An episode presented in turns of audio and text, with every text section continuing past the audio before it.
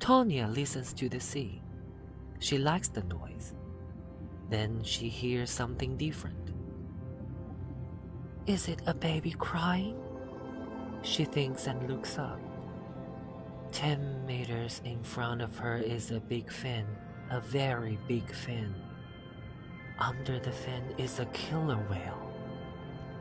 The whale is making the noise, but it is not a baby, it's five meters long.